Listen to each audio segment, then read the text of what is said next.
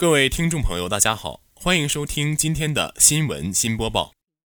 今天是十一月十四号，星期三，农历十月初七，请您收听内容提要。二零一八年中国航展闭幕，双十一十年见证我国消费水平变迁。首届进口博览会圆满闭幕，辽宁大学社团联合辩论赛顺利召开。盛桥与辽宁大学历史学院合作成立创业就业基地。请您收听本期节目的详细内容。新华社消息，第十二届中国航空航天国际博览会十一号下午闭幕。航展上签订了逾五百六十九个项目价值超过二百一十二亿美元的各种合同、协议及合作意向，成交了二百三十九架各种型号的飞机。中国航展组委会十一号发布信息显示，在为期六天的展会里，有近二百个军政贸易代表团参观。专业观众近十五万人次，普通观众约三十万人次。据主办方介绍，本届航展室内展览面积超过十万平方米，室外展览面积近四十万平方米。参展的国内外各型飞机一百四十六架。本届珠海航展，中国航空工业自主研发的歼十 B 推力矢量验证机、二十系列等重磅机型，让世界看到了中国航空业的跨越式发展。军政明星翼龙无人机家族则彰显出中国品牌的国际影响力。与此同时，波音、空客、霍尼韦尔、罗罗、普惠、赛丰、贝尔等国际航空巨头均悉数到场，期待与中国一起携手起飞。在参展商中，国外展商数量达三百五十家，比上届增加了三十家，境外展商比例为百分之四十五，实现了航空产业链全覆盖。通过此次航展，中国向全世界传递更自信、更开放的明确信号。历经不懈努力，中国航空业不仅已拥有普系化的航空产品，也正以更加开放的姿态与全球航空业共享机会。本台记者齐雪晴报道。央视网消息：十一月十一号二十四时，天猫双十一最终成交额锁定在两千一百三十五亿元，首次突破两千亿元大关。从二零零九年的第一个双十一到现在，这个一年一度的购物节已经进入第十个年头。双十一见证了我国十年间的消费变迁，从第一年的二十七个品牌，到今天汇聚了十八万个全球品牌、数十万款新品；从曾经单一的服饰行业，到手机、数码、家电、汽车、美妆、食品、母婴、图书等全品类覆盖。如今。各类电商平台都已经加入了双十一大战。京东发布的数据显示，截至十一月十号二十二点五十六分，京东双十一全球好物节累计下单金额突破一千亿元，用户下单金额最高的品类是手机、空调、笔记本、平板电脑、游戏本。这一情况一直延续到双十一零点的钟声敲响，电视、空调、冰洗类的销售额破亿，均在秒数级别内完成。数据表明。二零零九年参与双十一的主体消费者是八零后，占比超过六成。二零一五年之后，九零后消费者的占比就超过了八零后，成为最主要的线上消费群体。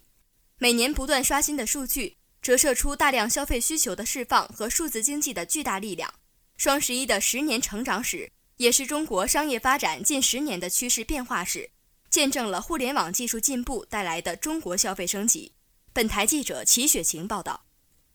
央视网消息，首届中国国际进口博览会于十一月十号上午圆满闭幕。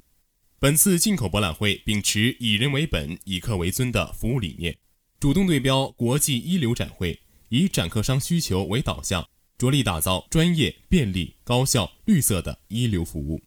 得到对内对外的一致好评，圆满落下帷幕。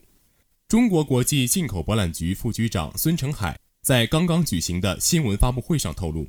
首届进口博览会以“新时代共享未来”为主题，秉承创新、协调、绿色、开放、共享新发展理念，吸引了一百七十二个国家、地区和国际组织参会，三千六百多家企业参展，超过四十万名境内外采购商到会洽谈采购。博览总面积达三十万平方米，截至十一月十号中午十二时，累计进场达八十万人。首届进口博览会呈现出四大特点：一是出席嘉宾多、规格高、国内外影响广泛；二是展览规模大、展示水平高、经贸成果丰硕；三是虹桥国际经贸论坛有力发出虹桥声音；四是打造了一流现场服务，场馆服务优质高效。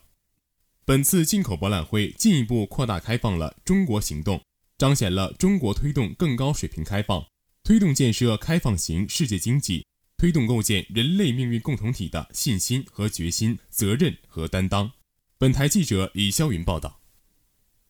大学之声消息：十一月十号，为了创新校园活动形式，提升校园文化品位，辽宁大学社团联合会与部分学生社团共同举办本次社团联合会辩论赛。参与社团有旅游爱好者协会、青年政治研究会、青年文学联合会、经济学会、FT 脑力协会等。本次社团联合辩论赛共分为社内选拔赛、初赛、复赛与决赛四个赛程。每个参赛社团前期需进行社内选拔赛，组成社团代表队参与本次联合辩论赛，并向社联提交辩手名单与顺序。本次辩论赛以社团为参赛单位，每个社团只可派出一支不少于四人、不多于五人的代表队参与比赛。本次社团联合辩论赛采用国际通用辩论赛规则，实行淘汰赛制。获胜者可晋级下一轮比赛。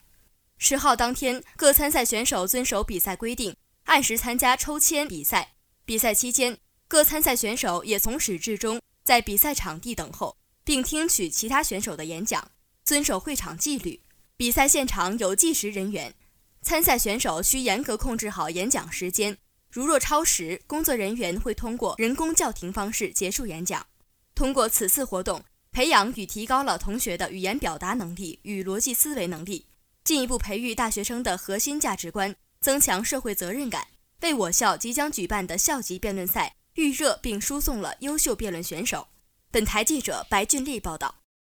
大学之声消息：圣桥国际教育集团创始人、教育部创新创业导师李晶先生与辽宁大学历史学院张东风副书记签署创业就业合作协议。